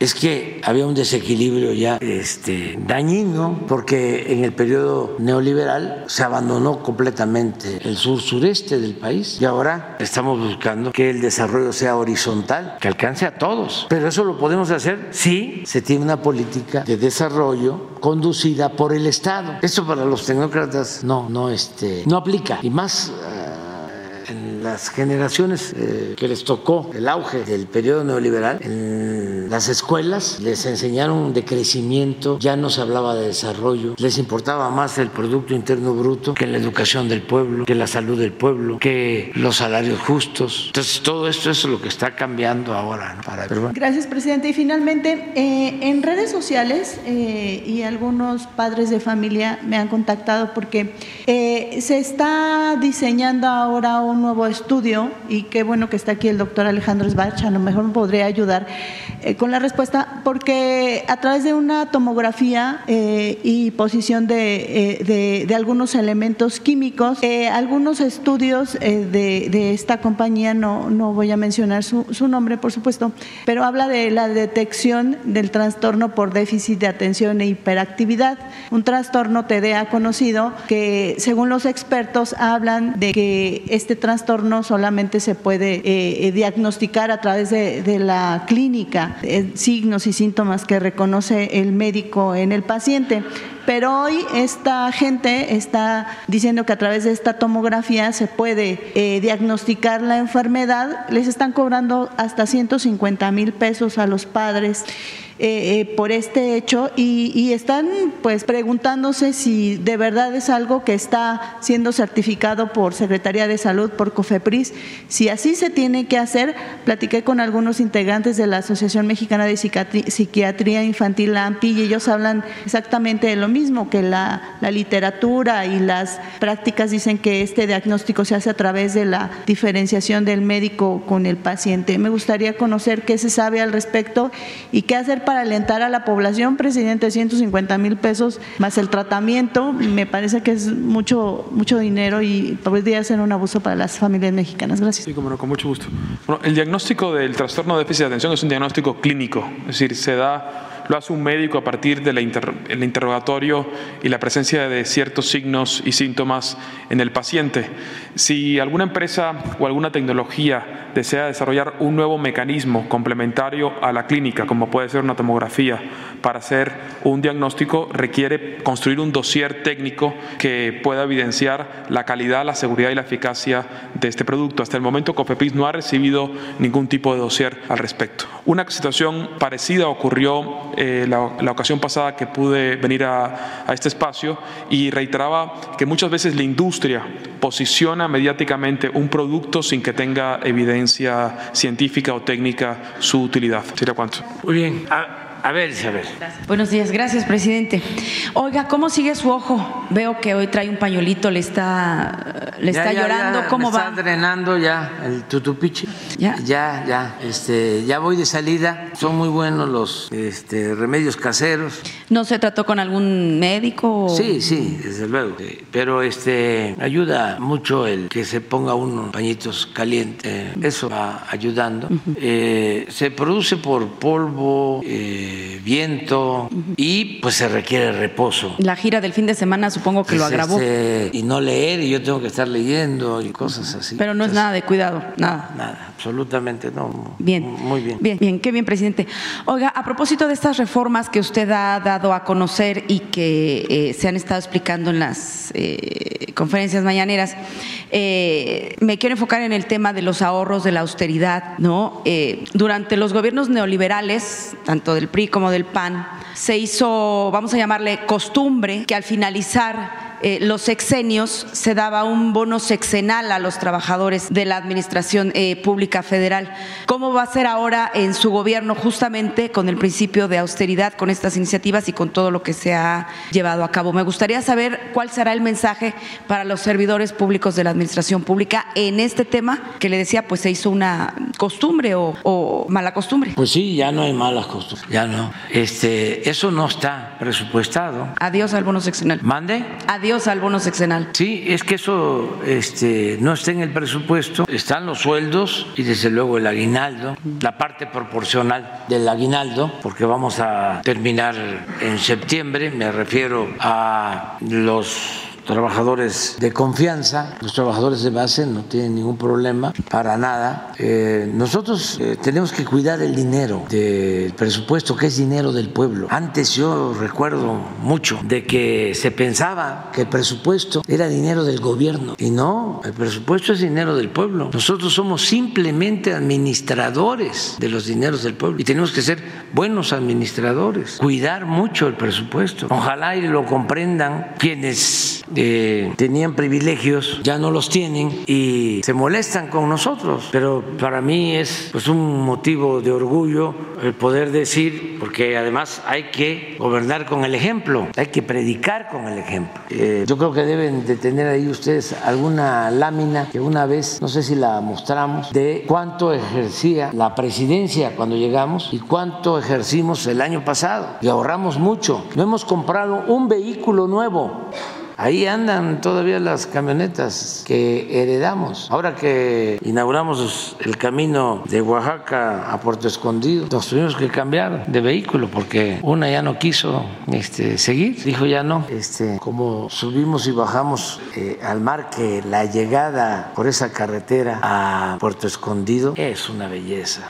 Como fin de semana ya están transitando de 4 a 5 mil vehículos. Miren esto. En el 18, esto es lo que se autorizó en el presupuesto por el Congreso. Y esto fue lo que se ejerció, 3.681 millones. Con nosotros nos autorizaron esta cantidad, aquí está, sí, 1.570 y ejercimos 721. En el 20 nos autorizaron 919 y ejercimos 524. En el 21 nos autorizaron 805 y ejercimos 515. En el 22 nos autorizaron 834 y ejercimos 491. Y el año pasado nos autorizaron 876 y ejercimos 533. O sea, eh, más de 3 mil millones de ahorro en términos nominales, en términos reales, mucho más. Y este, funcionó bien la presidencia, está funcionando bien. No puede haber gobierno rico con pueblo pobre. Y la austeridad no es un asunto administrativo, es un asunto de principios. Es muchísimo lo que se ahorra si se acaban los lujos en el gobierno. Y tenía una explicación,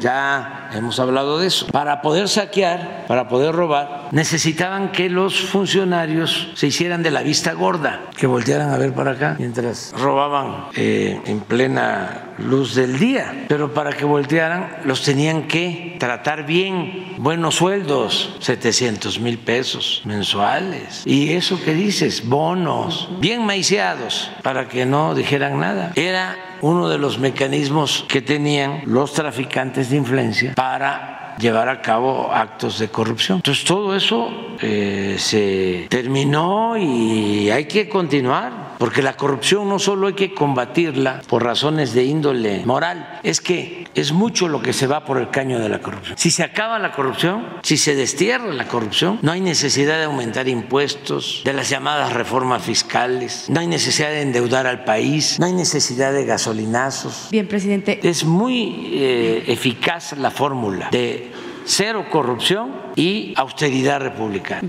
Bien, presidente. En otro tema, en el caso Colosio, eh, saber eh, si será una demanda de su gobierno o si ya lo hizo la Fiscalía General de la República dentro de las investigaciones el interrogar a Genaro García Luna eh, sobre la encomienda que tuvo para ir a rescatar, como usted lo ha señalado en este espacio, al presunto segundo tirador de Luis Donaldo Colosio. Su gobierno lo va a solicitar para que aporte, para que amplíe las investigaciones, porque hay que señalarlo porque hace mucha falta siempre que viene un aniversario eh, luctuoso, se dice es que el caso está cerrado. No, el caso no está cerrado. Las investigaciones se pueden abrir en cualquier momento si hay, evidentemente, hechos relevantes, pruebas que en su momento no se, no se tenían y que ahora se tienen. Yo estuve justamente, empezaba yo como reportera y estuve en esa última conferencia del caso Colosio donde dijeron esta explicación.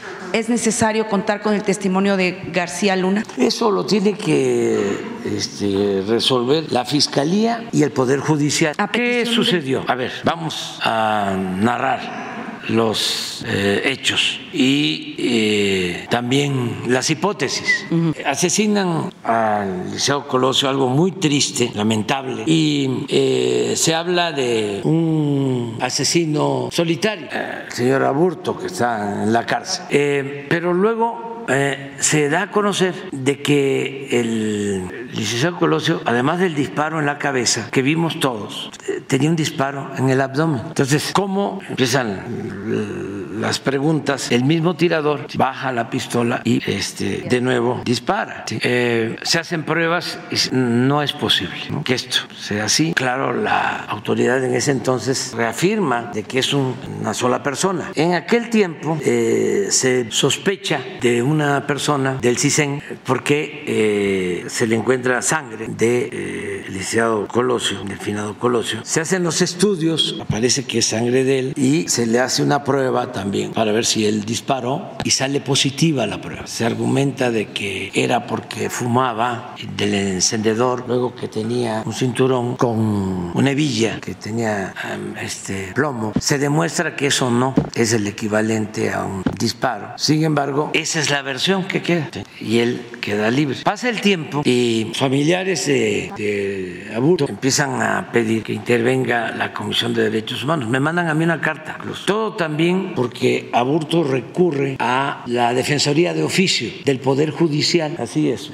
Entonces, me mandan a mí la carta, yo envío la carta a Derechos Humanos. Derechos Humanos, tú me corriges si envía a la Fiscalía pidiéndole que eh, revise la investigación o reabra la investigación. Y la fiscalía hace todo el trabajo y ya tiene todos los elementos para sostener, según la fiscalía, de que sí hubo un segundo tirador y que fue este eh, elemento del CISEN o del eh, espionaje del gobierno. Y que en la investigación de la fiscalía aparece que lo detienen cuando va huyendo, que él sostiene de que se manchó de sangre porque ayudó a los camilleros para trasladar el cuerpo este, a la ambulancia y está la otra versión que lo detienen cuando va huyendo. Y lo más sorprendente, porque eso yo creo que nadie lo sabía, bueno, muy pocos, es que eh, García Luna, que trabajaba en el CISEN, va a buscarlo, a rescatar. Entonces, con todos estos elementos, la fiscalía, los perversos no podrían aceptar de que yo estoy ajeno a todo eso, que yo me enteré de esta investigación hace tres meses, al grado que cuando un señor que no puedo mencionar, periodista salinista, se adelanta, porque pues tiene una este, mentalidad muy especial, se adelanta a acusarnos de que estábamos nosotros echando a andar una estrategia para eh, utilizar políticamente este asunto y afectar a Salinas. Palabras más, palabras menos. Yo digo aquí, ¿qué le pasa si no hay ninguna investigación? ¿Cuál es su fuente? Y resulta que tenía razón este señor porque tiene más información de eh, los sótanos del poder que tienen, que todavía este, tienen representantes, que este, nosotros. que en mi caso, porque no voy a estar yo tramando algo ¿no? con propósitos politiqueros. o sea, no es mi manera de, de, ser, nunca lo he hecho. Entonces, resultó que sí tenía razón porque sí existía ya la investigación. Entonces, ya en una ocasión me informan que después de eso, ¿eh?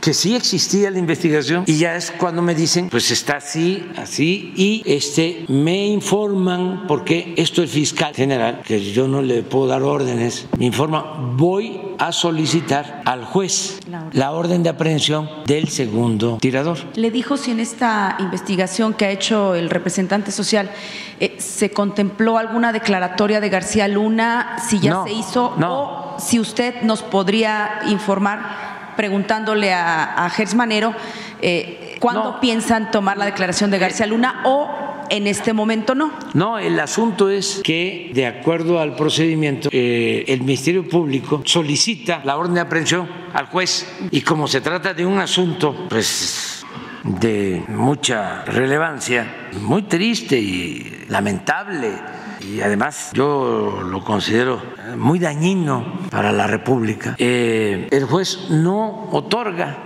la orden de aprehensión. Entonces ahora el Ministerio Público apeló y tienen que resolver, porque eh, de lo contrario quedaría, desde luego, la sospecha de la complicidad del Poder Judicial. Por eso es obligado que García Luna declare, ¿no? Sí, pero primero yo pienso que en el procedimiento es que tienen que detener a la persona y él va a ejercer su derecho a la defensa y se inicia un proceso, pero no pueden ahora este, traer a declarar a García Luna porque no, se supone un propio de la fiscalía, no necesariamente traerlo, mandar a un propio. Sí, no, pero además eh, ya está hecha la investigación, o sea, ya este, depende de que el juez autorice o no, en este caso el Poder Judicial, lo de la aprehensión del segundo tirador. Bien, pero entonces sí, nos le podría preguntar al fiscal Manero más o menos como cuándo piensan plantearlo, eh, porque dentro de las investigaciones ministeriales se puede diligenciar una, una, este, una petición así. Eh, si nos puede, si le puede preguntar nada más. Sí, yo creo que nos está escuchando, ¿no? Y él nos va a aclarar si esa diligencia se puede llevar a eh, cabo. Si se puede llevar a cabo o hay que esperar a que se resuelva sobre el recurso que presentaron en contra de la negativa del juez a eh, autorizar la orden de aprehensión. Bien, eh, dos temas finalmente por mi parte. Uno ligado a García Luna, pero por Ociel Cárdenas Guillén. Eh, y otra que tiene que ver con pues, lo que se dio eh, ayer a conocer eh, con la renuncia de César Yáñez a la subsecretaría de Gobernación, incorporándose a la campaña de Claudia Sheinbaum, candidata presidencial de Morena. Pues bueno, evidentemente pues se trata de un personaje histórico del movimiento ¿no? de, izquierda en nuestro país. En fin, hace algunas semanas yo, yo, misma le preguntaba ¿no? sobre este personaje, preguntarle en este momento su valoración del aporte que hará al segundo piso de la 4T eh, el hoy ex subsecretario, dado que conoce, pues, al igual que usted, todo el movimiento, los auténticos liderazgos, los que no son tan liderazgos, pero que llegaron en la última parte del movimiento, y pues a sus fundadores, saber esta valoración del segundo piso. Bueno, eh, César es un protagonista, un actor principal en la transformación de nuestro país. Él desde muy jovencito participó al lado del ingeniero Cuauhtémoc Cárdenas, luego empieza a colaborar, a ayudarme eh, en la organización del movimiento, a trabajar juntos para eh, hacer conciencia, organizar al pueblo, me ayuda en todo el recorrido por México durante mucho tiempo, de primera, para, para este, nuestro movimiento. Y ahora que lo invitan a participar, pues lo veo muy bien. Es un cuadro, como se dice, políticamente hablando. Conoce todo el país, conoce la historia del movimiento, conoce a muchísimos dirigentes, a los iniciadores, precursores del movimiento. De modo que le va a ir muy bien y le deseo eso. No puedo hablar más, ¿no? Pero este sí es una persona que yo estimo mucho. Además de ser un desactivador de conflictos, ¿no? apenas la semana pasada estaba con los transportistas. Sí, sí, pero le da para eso y para más, o sea, es un buen cuadro. Bien. Eh, finalmente, presidente, eh, le decía de Ociel Cárdenas Guillén, un personaje que, a contrario censu, como dicen los abogados, bien conoce a, a Genaro García Luna. Eh, en agosto de este año está programado que ya salga en Estados Unidos. Es un tema que ya le, plantearon la semana pasada, pero por la relevancia de este eh, personaje que cambió los modos de la violencia criminal en México, eh, yo insisto en el tema porque me parece preocupante que un personaje como fue Ociel Cárdenas, que cooptó a la primera generación de fuerzas aeromóviles del ejército mexicano, a la primera generación de fuerzas aeromóviles del ejército mexicano y los convirtió en los Zetas, pueda salir libre. Además de que la extinta Procuraduría General de la República, en tiempos del PRI y en tiempos del PAN, lo señalaron como el autor, el autor de la masacre de los migrantes de, San Fernando y este tipo de, ejecuciones muy, muy, muy, muy fuertes, más allá de las balas, más allá, en fin, violentas, violentas. ¿Qué va a hacer el gobierno? ¿Cuál es la estrategia jurídica? Del gobierno de la República para impedir que Ociel Cárdenas, tras purgar su condena en los Estados Unidos, salga libre? ¿Cuáles son los cargos que hay aquí en México? O si consideran, consideran, han valorado la posibilidad de ofrecerles ser testigo colaborador por aquello del caso de Genaro García Luna y la protección al cártel de Sinaloa. Ociel Cárdenas Guillén es un personaje criminal que lo sabe muy bien. El propio Santiago Vasconcelos lo señalaba, eh, eh, señalaba eh, que, este, que había una protección a este cártel por parte de cierta parte del gobierno, ¿no? Y Genaro García Luna en corredores, porque no lo ocultaba, decía que había otra parte del gobierno que protegía a el cártel del Golfo. ¿Qué van a hacer? ¿Habrá cargos en contra de él? ¿No habrá cargos? ¿O mejor que colabore? vamos a tener seguramente ya una respuesta. Ya debe de tener este Rosa Isela una respuesta porque lo plantearon la vez pasada y ellos están pendientes de las conferencias. Entonces, eh, lo que se hace en este caso es preguntar a la fiscalía si, hay procesos abiertos. ¿Qué cargos hay? Cargos, se hace una, una búsqueda, pero no sé si ya lo hicieron. Vamos a esperar y nosotros informamos sobre eso. Acerca de los testigos protegidos, eh, no pensamos que eh, deba utilizarse en todos los casos. Nos importan mucho, por ejemplo, y aprovecho para hacerlo público, el que hablen y sí tendríamos consideraciones con ellos en el marco de la legalidad, los que participaron en la desaparición de los jóvenes de Ayotzinapa. Vuelvo a hacerles el llamado, este, para que nos ayuden a saber dónde están los jóvenes en esos casos. Y también eh, si hay cargos contra eh, cualquier persona, no podemos nosotros eh, dar impunidad a nadie. Como también, si no hay cargos, pues este, no vamos a inventarlos. Lo tendría que hacer en este caso un afectado, la misma fiscalía, pero vamos a esperar a ver qué, qué resulta. Y ya, nada más, diametralmente, sin restar la importancia de este último tema de Ayotzinapa, dolorosísimo, sin duda. Presidente, Norteamérica, América del Norte va a organizar el, el Mundial. ¿Qué va a dejar preparado su gobierno o ya para justamente para este evento este, mundial internacional? Porque bueno, pues ya es en, en dos años, no hemos visto muchísima información al respecto. ¿Qué va a dejar o ya de plano a quien le suceda en la presidencia de la República se van a encargar de todo? Ya, ya me informaron, eh, ya recibí a quienes organizan eh, este evento, eh, cuentan con todo nuestro apoyo, ya sabemos que, por ejemplo, están por iniciar la rehabilitación del Estadio Azteca, o sea, y estamos ayudando en todo lo que se pueda. Sin embargo, pues ya faltan siete meses y como 15 días, este, porque, porque febrero trae 29, ¿no? Pero este, ya para concluir mi mandato, y falta menos, tres meses y medio para saber a quién voy a entregar la banda presidencial. Tres meses y medio. Ya este, se eh, fue el tiempo y bien, bien, bien, bien, bien, bien. Eh, vamos muy bien yo hago un llamado a todas las fuerzas políticas para que sigan actuando de manera responsable. Lo están haciendo muy bien. Este, no hay eh, ningún riesgo. El país está en paz, hay tranquilidad, hay gobernabilidad y estamos en campaña o en vísperas de iniciar la campaña el día primero de marzo y todo muy bien y eh, se puede se pueden expresar eh, todos los agrupamientos, todos los líderes no hay represión, no hay censura, nada, nada, nada, nada. Y este, el gobierno está siendo respetuoso la voluntad de la gente, de lo que digan los ciudadanos. Estamos realmente viviendo momentos muy importantes y ojalá y así continúe. Ya falta poco, tres meses y medio. Y en 15 días ya nosotros no podemos inaugurar nada. Eh, empieza la veda y este, hasta junio, pero además es el primer domingo de junio y ya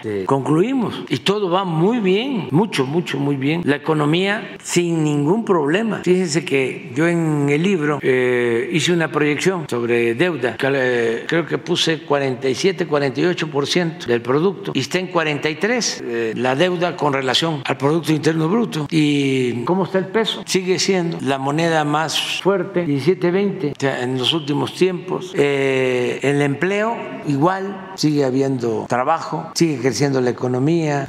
17, 20. Cuando llegamos al gobierno, no tienes la de. La, era como de 18, 19 o 20. Y sobre todo lo de la recuperación del empleo, los ingresos. No hubo prácticamente cuesta de enero. Y le buscaron y le buscaron. Me acuerdo que empezando enero se aventaron una de que ya estaba la gasolina en 28 pesos. El reforma y todos. Eh, fíjense que ayer en estos diálogos circulares surgió un planteamiento que creo que es importante, así como esta es la historia. Pero con relación a los otros gobiernos, tienen otra. Pero ahí está México, en primer lugar, como país fortalecido con relación al dólar. Y esto es para el desayuno de los conservas.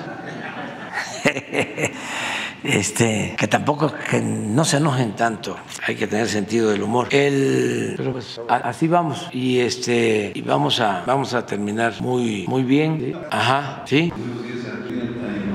Soy Carlos Pozos de Lor Molécula Oficial. Hoy publico en, en, en, Lor Molécula Oficial y dos periódicos, Diario Imagen y Visión del Altiplano, una columna que le titulé eh, El segundo tirador. Hace casi 30 años, presidente, eh, yo estuve en el Hospital General de Tijuana. Este, ahí eh, pude, estaba encomendado por el licenciado Juan Francisco Ili Ortiz como reportero del Universal Gráfico, cubriendo la campaña del licenciado Luis Donaldo Colosio. Yo me encontraba en mi habitación cuando se efectuó el meeting en Lomas Taurinas. Nos dijeron de comunicación social que no nos podían llevar. Yo escribía para el Universal Gráfico y estaba en mi habitación redactando la nota del día siguiente. Llegó una persona de prensa internacional, tocó a mi puerta, le abrí y me dijo que el licenciado Luis Donaldo había sufrido un atentado. Eh, la persona se fue, yo agarré mi eh, grabadora y mi pluma y mi libreta salí corriendo, salí al estacionamiento, había un taxi y este, le pregunté al taxista que si eh, a dónde podía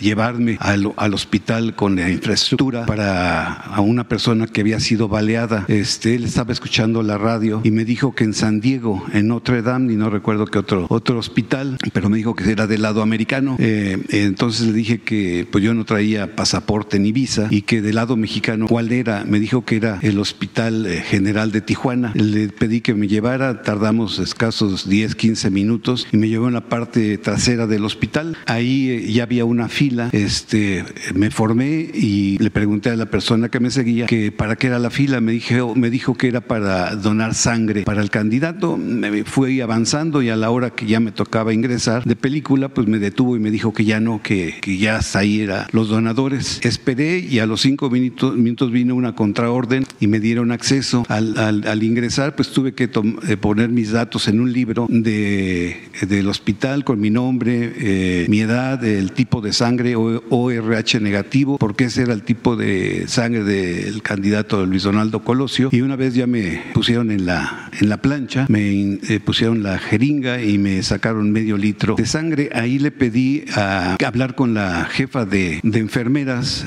recuerdo que era una señorita Yolanda, y le pregunté, le dije que yo venía este, como reportero cubriendo la campaña del licenciado y me dijo, le pregunté que, ella cómo había visto al, candidato y me dijo que pues, pues ella ya lo había visto muerto. Dice, pero usted está aquí este, donando sangre y este, yo no sé qué vayan a hacer en el quirófano. Le pregunté que dónde estaba el quirófano, me dijo que cinco o seis pisos arriba, que eh, al fondo estaba la, eh, un elevador y si no las escaleras. Eh, subí los seis, no, no por el elevador, estaba bloqueado subí por las escaleras y, abrí la puerta y, este, y había un elemento del Estado Mayor Presidencial, me impidió el paso, pero este, estaba Líbano Sáenz, eh, ahí el jefe de eh, información y propaganda del PRI. Entonces le grité a Líbano, el, el, oficial volteó a ver a Líbano y aproveché para eh, hacer un salto y caer al pasillo. Y entonces Líbano ya le dijo al, al oficial que me dejara ahí y estábamos a pues, tres metros de, de la entrada del, del quirófano fue cuando vi eh, llegar este, pues, a representantes de varias iglesias y a elementos del ejército con radios eh, eh, y antenas. Y bueno, pasaron unas horas muy, muy largas y entonces este, sale Líbano, ponen una, una silla y una mesa y se sube en esa mesa Líbano y da un parte médico. diciendo que pues había oficialmente había fallecido el candidato. Eh, aquí es lo más importante, presidente. Al Líbano le, le pedí que me diera el parte médico, entonces él accedió, me dio el parte médico y yo pues lo guardé. Entonces eh, pues ya en la noche pues se fue, eh, viajamos a, a Magdalena de Quino a los funerales y después de ahí el periódico me pidió que me regresara a, entrevistarme con Francisco Gili Ortiz, Juan Francisco Gili Ortiz. Este, llegué a Iturbide número 7, a sus oficinas, y, le dije, pero previo en, el avión, eh, se lo digo sinceramente, yo iba, llorando este, y eh, viajaba al lado mío una persona me dijo que era médico y me preguntó que por qué. Le dije que pues yo era reportero y había sucedido esto y le mostré el parte médico. Entonces venían ahí este, eh, dos figuras dibujadas y se veía pues señalado el impacto en, en, el cerebro y el otro impacto en el abdomen. Entonces el doctor este me dijo que habían sido dos tiradores, que eso lo tuviera en claro, que habían sido dos personas las que habían este, impactado al licenciado Luis Donaldo. Entonces, con esa información yo llegué con eh, Juan Francisco Ilio Ortiz, me recibió y le dije que eh, eh, pues este, lo que había sucedido, él me comentó que yo le tenía que dar eh, este seguimiento a este caso porque pues había visto que también en, semanas antes eh, el licenciado Colosio me había dado una entrevista donde yo le había preguntado si temía por su vida porque en ese entonces se hablaba pues de que pues querían asesinarlo. Y bueno pues Juan Francisco Ili Ortiz me pidió que le entregara el documento. Le dije también que al día siguiente habían amanecido dos mecánicos muy parecidos a, a Mario Aburto este, asesinados en, un lote baldío y entonces me dijo que tomara este, una semana este, de descanso y que regresara. Eh, así lo hice, regresé a la semana y extrañamente el señor Luis Sevillano eh, me dijo que por instrucciones de arriba ya no tenía empleo, que estaba desempleado. Le dije, pero si me dijo licenciado Ili Ortiz que yo le iba a dar caso, eh, seguimiento al caso, pues me dijo no. entonces el tema es, presidente, que el parte oficial que leyó Liébano Sainz ese día, 23 de marzo por la noche, es ese está en poder del licenciado Juan Francisco Ili Ortiz o este o él lo entregó a la Procuraduría General de la República o lo tiene otra persona. Eh, es eh, con ese no sé con qué otro parte médico se armó la, la carpeta de investigación desde el inicio. Entonces yo quiero suponer que que armaron otro parte médico o, o el licenciado Ili Ortiz y se lo entregó a la PGR, pero ahí sería cosa de preguntarle al licenciado Ili Ortiz. Espero que esta información pueda servir. Eso es todo, presidente. Ya está tu testimonio y para la fiscalía. ¿Nos vamos a desayunar?